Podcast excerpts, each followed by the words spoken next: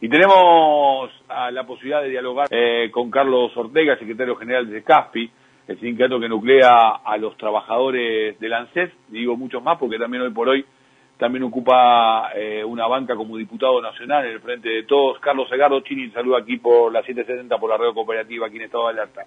¿Cómo te va? ¿Qué tal? ¿Cómo andas, Edgardo? Bien, un gusto saludarte y gracias por, por atendernos. ¿eh? Sé que estás con muchas actividades, así que te lo agradecemos realmente. Queremos arrancar con este tema, este contrapunto, porque te involucra también como diputado eh, de origen de origen gremial, ¿no?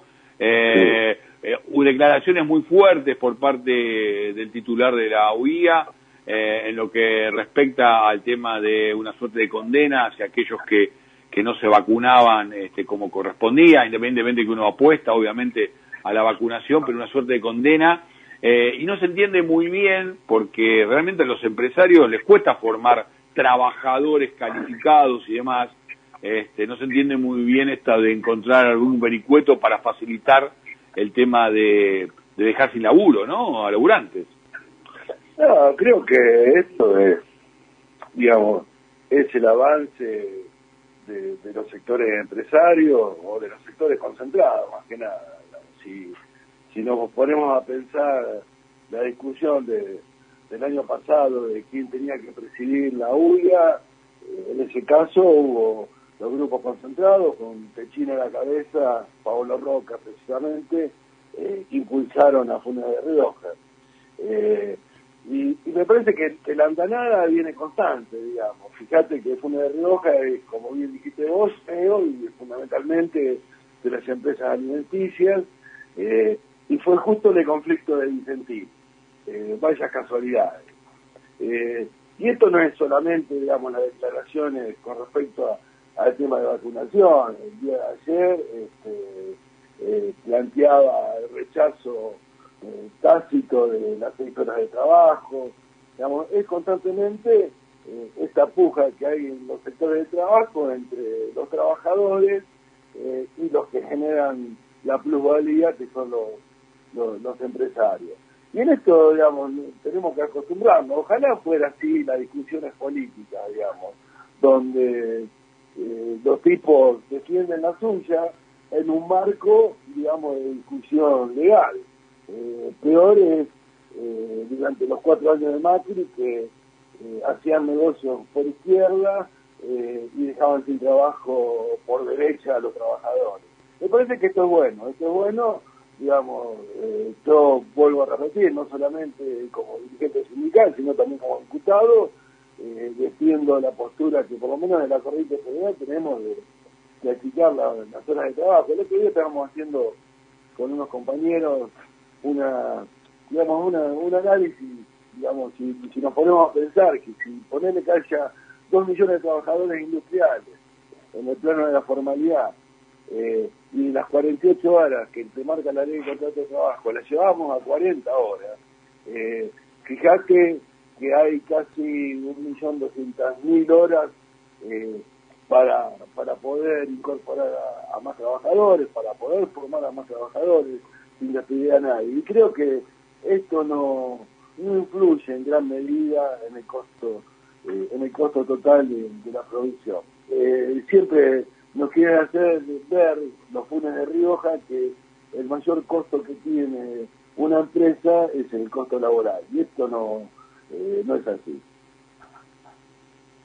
Eh, la verdad que me, me, parece muy interesante esta, esta, esta postura, ¿no? Y la verdad que coincido esta idea de poder discutir claramente con, digo, claramente fue un error que es un interlocutor válido en lo que tiene que ver con este tipo de discusiones. Uno quisiera empresarios mucho más comprometidos y unas discusiones que levanten, eh, digamos, el nivel justamente del, del debate, eh, pero no, aún así es importante encontrar ese interlocutor válido que para ver de qué manera se pueden encontrar algunos acuerdos programáticos y ojalá, ojalá que sean, este, porque se necesita así, ¿no? Una, una Argentina que, que entre en una cuestión virtuosa de, producción y de, y de laburo. Vos marcabas recién el tema de las seis horas, que también se ha instalado con, con fuerza como para, para debatirse, eh, y también allí se, se, sabe que la productividad, la creatividad, eh, crece en el trabajador en esa reducción laboral,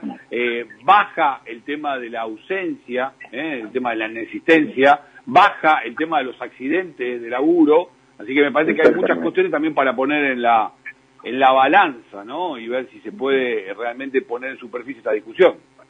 No, obviamente, yo creo que la gran discusión que tenemos que dar acá, y, y fundamentalmente con con CEOs como Funes de Rioja, digamos, hoy porque justo lo nombraste, pero digamos, hay muchos de este tipo, eh, donde la discusión la que tenemos que dar es ideológica.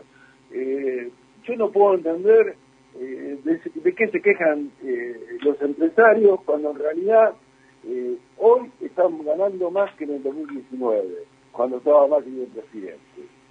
Imagínate en una pandemia, entonces eh, somos realmente los gobiernos nacionales y populares eh, los que no hacen generar ganancias a la empresa. Me parece que no, digamos, los gobiernos nacionales y populares, como bien decías vos, el círculo virtuoso de mayor producción, mayor consumo, eh, mayores aportes, eh, mayor nivel de vida, mayores derechos.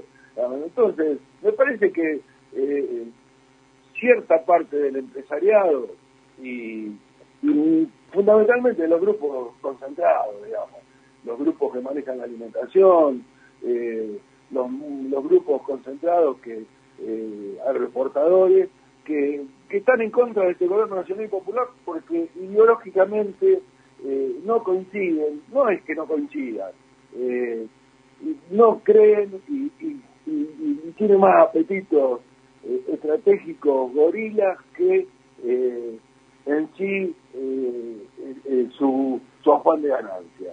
Eh, si no empecemos a discutir realmente la ganancia, si vamos a discutir por la ganancia está bien, que tenga más ganancia, pero que también los trabajadores tengan participación en la ganancia. Si no, son todos, somos todos vivos. y me parece que estas cosas hay que discutirlas, Eduardo. es una discusión que la tenemos que dar, la tenemos que plantear, plantear a la sociedad, porque siempre no puede quedar entre cuatro o cinco que discuten esto. Creo que los trabajadores tienen que discutir. Eh, yo también fui crítico con el gobierno con el tema de los precios. Eh, y, soy crítico porque creo que tiene que tener una participación mucho, eh, mucho mayor el movimiento obrero, los trabajadores, digo movimiento obrero como representación de los trabajadores en la formación de precios. ¿Quién sabe más poner el precio de la leche? ¿Quién sabe más que un trabajador de la de, los lecheros, eh, que, no, que no, no, no habla de un escritorio, sino de la práctica constante? Eh, ¿Quién habla más, mejor de, del precio de la carne que eh, los compañeros que trabajan en la carne? Yo no te digo que tomen las definiciones, pero que tengan un punto de, contacto para que puedan ser representados correctamente. Y en esto eh, soy bastante crítico. Lo, hablé con la, con la, eh, con, la secretaria español. Eh, y me parece que esto lo tenemos que discutir y blanquearla en la sociedad, porque si no queda todo entre las molinas, digamos. creemos que solamente la justicia es ese, ese lugar recóndito que tan oscuro que no se sabe cómo pasan las cosas, digamos. Creo que en un montón de de parte de la sociedad está pasando lo mismo y, tenemos que plantearla, a, hablarlo claramente con cada uno de los ciudadanos. Carlos, una última consulta y tiene que ver con, con tu actividad central como representante de los trabajadores del ANSES que han tenido que, atravesar distintas circunstancias también en medio de la, de la pandemia y readaptarse. Ahora, por un lado, se viene toda una discusión de una posibilidad de ver de qué manera se anticipan algunos eh, de los acuerdos logrados, firmados antes de fin de año, como adelantando algunos de esos, eh, de, esos, de esa parte de ese acuerdo o revisando también, y el tema de la presencialidad, ¿no? En los propios ámbitos de laburo. Eh, ¿En qué estado se encuentra esta, estas discusiones, Carlos?